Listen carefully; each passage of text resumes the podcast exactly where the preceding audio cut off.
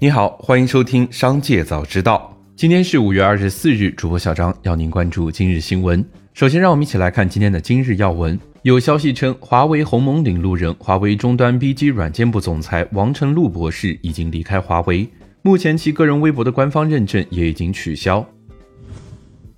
多名员工近日在社交平台爆料称，知乎正在进行裁员，涉及几乎全部业务线，裁员比例约为百分之二十。对此，知乎回应称，相应情况属于正常的业务和组织优化调整。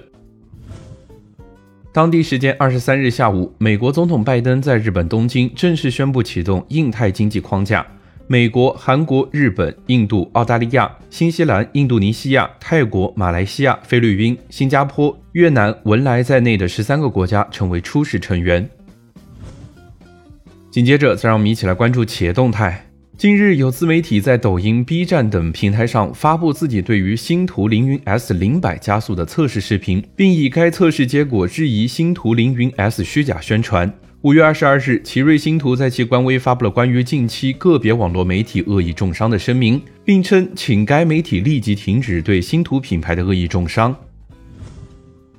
宁德时代与竞争对手中创新航之间的锂电池专利战升级。五月二十三日，从知情人士处获悉，由于涉诉产品价值金额巨大，宁德时代已向法院申请提升赔偿金额，要求中创新航赔偿超过五点一亿元。宁德时代此前要求的赔偿金额为一点八五亿元。根据美的集团董事长兼总裁方洪波回复，他表示，公司正在经历起伏，面临环境变化，需要关停非核心业务，紧缩非核心品类，优化敏捷精简组织，抑制投资控制费用。他同时表示，自己和管理层做出这些决定也非常的痛苦犹豫，并愿意为上述被裁员工及其家人提供尽可能的支持和帮助。在奥迪广告抄袭侵权事件余波未了时，本田公司一款汽车广告创意被成都远家品牌创始人宁远质疑抄袭。五月二十三日上午，汽派所属的成都汽派智信文化传播有限公司发布公开道歉信，向宁远女士及其团队致歉。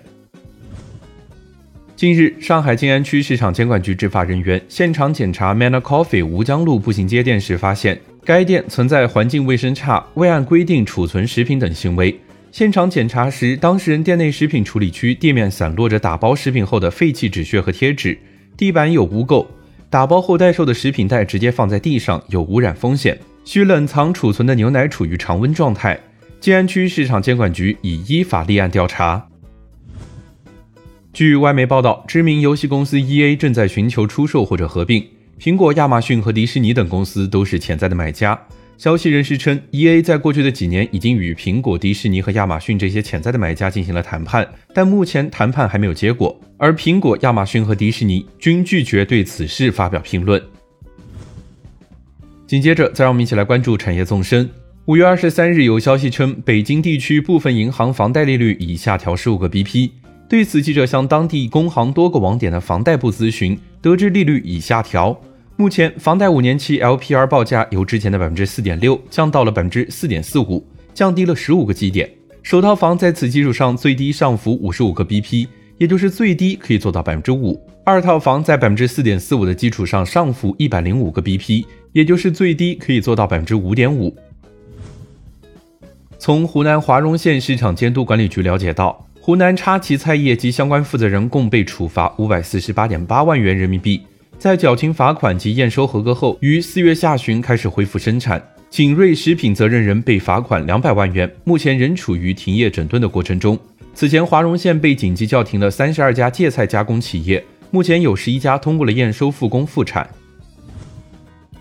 太原市人民政府发布通知，包括三十六条措施，其中新市民、青年人来太原工作生活并购买首套新建商品住房的。无需再提供落户、社保、纳税等相关证明。对购买首套新建商品住房的，鼓励银行业金融机构住房按揭贷款首付比例按照百分之二十执行。面积在九十平方米以下的，由财政全额补贴所缴纳契税；面积在九十至一百四十三平方米的，由财政补贴百分之八十所缴纳契税；面积在一百四十三平方米以上的，由财政补贴百分之五十的所缴契税。以上就是今天商界早知道的全部内容，感谢收听，明日再会。